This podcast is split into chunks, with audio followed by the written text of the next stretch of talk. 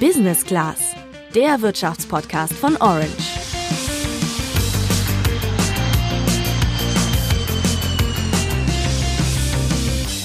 Stell dir vor, du bekommst was geschenkt und dann hörst du nach ein paar Wochen, dass du das Geschenk zwar behalten darfst, aber du darfst es nur benutzen, wenn du dafür dauernd Geld bezahlst. Ich denke mal, du wärst dann ziemlich genervt und würdest dich fragen, warum hat mir das vorher keiner gesagt? Also ich würde mir ein bisschen veräppelt vorkommen. Auch wenn das Szenario vielleicht erstmal unrealistisch klingt, passiert das genauso gerade in der Online-Gaming-Branche. Egal ob FIFA, Candy Crush oder Clash of Clans, die Spieleentwickler haben ein ziemlich ausgeklügeltes System entwickelt, um dir regelmäßig das Geld aus der Tasche zu ziehen. Wie das System funktioniert und worauf du dabei achten solltest, erklären wir dir heute im Podcast. Ich bin Luca. Und ich bin Sandra. Ich weiß ja nicht, wie das bei dir war, Sandra, aber für mich gehörten früher Panini-Sammelbilder einfach zu jeder Fußball-WM dazu. Das Prinzip war ja ziemlich einfach. Es gibt ein Fotobuch mit den Spielern jeder Mannschaft und um das Buch vollzukriegen, muss ich beim Kiosk um die Ecke Zehnerpäckchen kaufen. Da waren die Sticker der Spielerfotos drin und natürlich wusste man vorher nicht, welche Spieler man bekommen würde. Ich weiß auf jeden Fall noch, dass ich mich da dumm und dämlich gekauft habe an diesen Stickerpackungen und hinterher alles und jeden immer doppelt hatte. Aber bei der WM 2006 beziehungsweise nach der WM 2006 hörte der Stickerwahn damit bei mir auch auf. Bei vielen FIFA-Zockerinnen und Zockern ist das Panini-Prinzip zumindest in ähnlicher Form immer noch Alltag. Denn die sogenannten Lootboxen versprechen dir im Online-Modus fast dasselbe. Genau, denn die bezahlst du mit einer spieleigenen Währung und bekommst dafür digitale Päckchen mit Spielern drin. Und die kannst du dann in deinem Ultimate Team, also deiner Traummannschaft, aufstellen. Je besser deine Spieler, desto besser sind auch die Chancen, online gegen andere zu gewinnen. Das Blöde ist halt, bei FIFA ist dein Fotobuch nie voll. Es gibt eigentlich immer Spieler oder Sondereditionen, die du noch brauchst, um dein Team zu verbessern. Und das gilt nicht nur für FIFA, sondern auch für die Lootboxen bei Handy-Apps wie Candy Crush oder Clash of Clans. Da kannst du dir statt Spielern immer noch bessere Rüstung oder Upgrades kaufen. Das klingt erstmal ganz spaßig, kann sich aber schnell zu einer echten Spielsucht entwickeln, fast wie im Casino. Denn die Verbesserung kannst du dir zwar auch ohne Geld erspielen, nur dauert das meist sehr lange und erfordert, dass du auf jeden Fall viel Frustration ertragen kannst. Deswegen verkürzen viele Spielerinnen und Spieler dann lieber den Prozess und kaufen sich die Upgrades, auch für Geld. Das nennt man dann Pay to Win, weil ich dafür bezahle, im Spiel weiterzukommen. Wohin das führen kann, hat mir Christian Groß vom Fachverband Medienabhängigkeit erzählt. Der behandelt in seinem Job als Sozial- und Suchttherapeut täglich die Leute, die den Ausstieg aus dieser Spirale nicht rechtzeitig schaffen. Also man muss sich ja klar machen, dass diese Mechanismen, die da eingesetzt werden, sei es bei Lootboxen, sei es bei Packs, eben sehr, schon sehr bekannte Mechanismen, wir sagen auch ganz gerne Suchtmechanismen sind, die man eben aus dem Glücksspiel kennt. Das kennt man sogar als Kind schon. Ja, das ist ja so ein bisschen dieses Überraschungsei-Prinzip. Da wird eine Belohnungsantizipation hergestellt. Also das heißt, ich habe eine Vorfreude auf etwas und bin dadurch, ist unser Gehirn halt erregt. Und diesen Zustand mögen wir, ja. Also wir, wir mögen den Zustand, von einer gewissen Erwartungshaltung, einer gewissen Spannung. Die wechselt sich dann aber eben, ähnlich wie im Glücksspiel, sehr schnell auch mit Enttäuschungserfahrungen ab. Wenn ich jetzt nicht den Spieler ziehe oder nicht das Item, was ich jetzt im Spiel gerade brauche, so dass ich sehr schnell geneigt bin oder mein Gehirn mir sehr schnell suggeriert, probier es nochmal und probier es nochmal und nochmal. Also der Fachbegriff wäre Chasing, also ich jage meinen Verlusten hinterher oder ich jage einem bestimmten Spieler, von mir aus Cristiano Ronaldo bei, bei FIFA hinterher. Für die Anbieter ist das natürlich sehr attraktiv. Die Anbieter arbeiten also mit psychologischen Tricks. Das kennst du ja vielleicht auch von Instagram. Ich scrolle endlos immer weiter durch meinen Feed, weil der nächste Post ja für mich spannend oder wichtig sein könnte. Und so ist es auch bei den Spielen. In der nächsten Lootbox ist vielleicht genau der Spieler oder das Upgrade, das ich brauche. Für die Anbieter ist das natürlich attraktiv, weil sie dadurch viel Geld verdienen und die Spielerinnen und Spieler am Zocken halten. Und das ist wirklich krass, denn der Spielehersteller Electronic Arts, der die FIFA-Reihe entwickelt, verdient durch die Lootboxen dreimal so viel wie durch die Spielverkäufe an sich. Dabei kostet das neue Spiel beim Verkaufsstart schon 60 bis 70 Euro. Die Zocker geben also oft nochmal 200 Euro zusätzlich aus, um sich solche Zusatzfeatures freischalten zu können. Wir haben übrigens den deutschen Jugendschutzbeauftragten von Electronic Arts auch um ein Interview zu dem Thema gebeten, aber er hatte leider keine Zeit für uns. Dass trotz des hohen Kaufpreises bei FIFA noch einige Folgekosten auf mich zukommen, sieht aber auch Ivona Husemann von der Verbraucherzentrale NRW kritisch. Grundsätzlich ist es so, dass es diese zusätzlichen Kaufanreize nicht nur bei kostenlosen, sondern eben auch bei kostenpflichtigen Spielen gibt. Hier mag es schon so sein, ähm, dass das für den einen oder anderen überraschend ist, der ja denkt, er hat bereits die ähm, kostenpflichtige Vollversion gekauft und da sollte ja eigentlich alles inkludiert sein. Aber tatsächlich ist es so, dass die Anbieter damit natürlich ähm, ihren Markt ausloten und letztendlich auch ihr Geld einnehmen. Deswegen ist es für uns ganz wichtig, dass es immer transparent gestaltet sein muss, was wie viel kostet und was der Spieler letztendlich auch dafür bekommt. Wären diese Kosten den Kundinnen und Kunden vorher bewusst, würden sie sich vielleicht zweimal überlegen, ob sich die Investition in so ein Spiel lohnt, das ja von vornherein schon nicht günstig ist.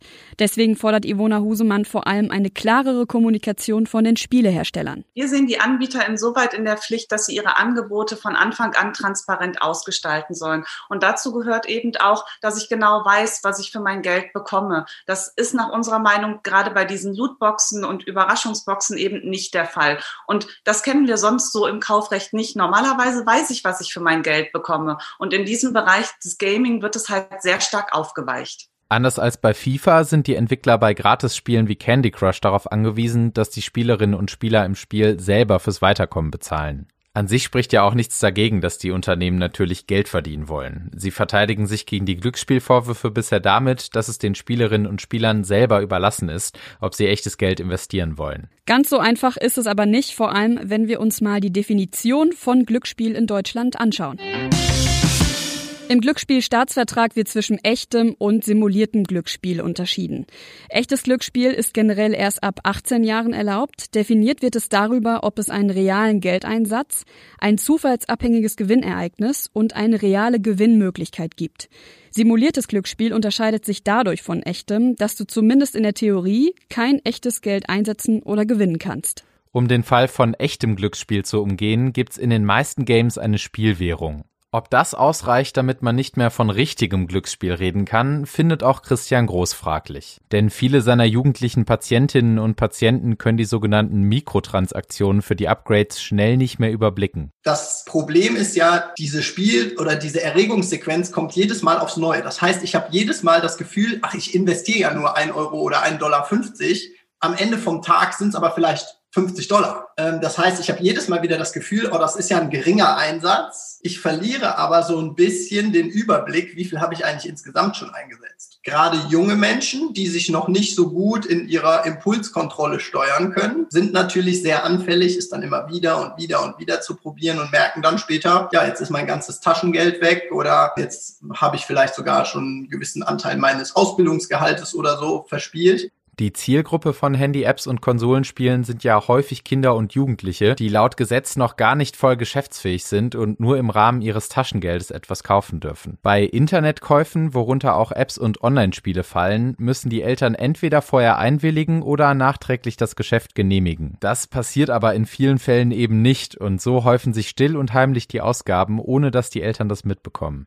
Einer britischen Studie zufolge hat sogar jeder sechste Ultimate Team Spielende schon Geld von seinen Eltern gestohlen, um sich damit Lootboxen zu kaufen. Damit das nicht passiert, braucht es erstmal eine klare Rechtslage und die war in Deutschland bisher ziemlich schwammig. Das Jugendschutzgesetz hat der Bundestag vor ein paar Monaten zum ersten Mal seit 2003 geändert, um Kinder und Jugendliche besser vor den Gefahren des Internets zu schützen. Die verantwortlichen Politikerinnen und Politiker im Bundestag haben das Thema also verpennt, obwohl Länder wie Belgien und die Niederlande zum Beispiel das Pay-to-Win bei FIFA schon verboten haben. Dabei gibt's den Handlungsbedarf auf jeden Fall schon lange und nicht nur die Hobbyzockerinnen und Zocker können dadurch schnell ihr Erspartes verprassen. Noch mal krasser sind die Ausgaben bei E-Sport-Profis, die sich dauernd mit anderen messen und deshalb oft auch auf das bestmögliche Team oder die teuersten Upgrades angewiesen sind. Tim Latka zockt professionell FIFA im E-Sports-Team von Schalke 04 und er wollte ganz bewusst ein Zeichen gegen Pay-to-Win setzen und nicht Jahr für Jahr tausende Euro in seine Mannschaft stecken. Ich war selber noch nie ein Fan von den Lootboxen. Man wird mehr oder weniger als E-Sportler gezwungen in FIFA, wenn man halt wettbewerbsfähig bleibt. Auf der anderen Seite musste ich jetzt aber auch nicht extrem viel eigenes Geld reinstecken. Ich hatte da natürlich äh, das Glück, dass halt Schalke im Rücken ist. Aber es war halt immer mir so ein Dorn im Auge und ähm, dann habe ich für mich selber beschlossen, auch weil mir die Spiele FIFA 19 und FIFA 20 absolut gar nicht gefallen haben, dachte ich mir einfach, da möchte ich nicht mehr selber Geld investieren. Ich möchte aber auch nicht mal, dass der Verein Geld investiert und ich möchte einfach mal einen eigenen Weg gehen. Ja, und so gesehen war eigentlich so der Faktor, ähm, Lootboxen ist sowieso nur Abzocke. Das Spiel war auch nicht gut genug. Und für den E-Sport ist es auch nicht wirklich sinnvoll. Das waren so die drei Hauptgründe, würde ich sagen. Damit nimmt er natürlich krasse Wettbewerbsnachteile in Kauf, aber die waren es ihm wert, um auf das Problem aufmerksam zu machen. Immerhin spielen aktuell circa 10 Millionen Leute FIFA und viele davon eben auch den Online-Modus Ultimate Team. Und für die hat Tim einen ganz klaren Rat. Ich würde das ganz klar verneinen zu sagen, dass Leute, die äh, bisschen aus Spaß spielen und selbst wenn sie mit einem soliden, kompetitiven Ansatz das Spiel spielen. Also wenn sie halt eher mal gewinnen wollen und vielleicht der Spaß manchmal hinten dran steht, auch dann braucht man keine FIFA Points. Also mittlerweile ist das Spiel schon so aufgebaut, dass du dir ein gutes Team auch ohne Geld zusammenstellen kannst. Ein gutes Team und ein Team für 3000 Euro ist wieder ein großer Unterschied. Aber man spielt ja als normaler Hobbyspieler nicht irgendwelche Qualifikationen gegen die anderen Profis, die so viel Geld investiert haben. Also es täuscht so ein bisschen, das Sichtfeld täuscht so ein bisschen mit der Meinung, oh, alle geben ja so viel Geld aus, also muss ich es auch machen, sonst habe ich keine Chance. Und das ist, und das ist falsch. Bisher hat Schalke 04 Tim pro Saison 2000 Euro für das Zusammenstellen seiner Mannschaft gesponsert. Weil er aber gegen das Pay-to-Win-System ein Zeichen setzen wollte, hat er sich entschieden, auf die 2000 Euro zu verzichten und das Geld lieber an die Robert-Enke-Stiftung zu spenden, die sich unter anderem für die Aufklärung über Depressionskrankheiten einsetzt. Wer weiß, vielleicht sorgt Tims mutiger Schritt ja dafür, dass die Spieleentwickler mehr Kritik aus der Community bekommen. In letzter Zeit haben sich ja auch YouTuber wie Knossi gegen Online-Glücksspiel ausgesprochen. Generell solltet ihr euch beim Zocken immer überlegen, ob ihr das Ganze wirklich wie Tim als E-Sport-Profis betreiben wollt. Wenn für euch der Spaß am Spiel im Vordergrund steht, könnt ihr gut darauf verzichten, echtes Geld in Lootboxen und Co. zu stecken. Das war's auch schon wieder für diese Woche. Schreib uns doch gerne mal per Direktnachricht über Instagram oder Facebook, wie viel du schon für Apps und Konsolenspiele ausgegeben hast.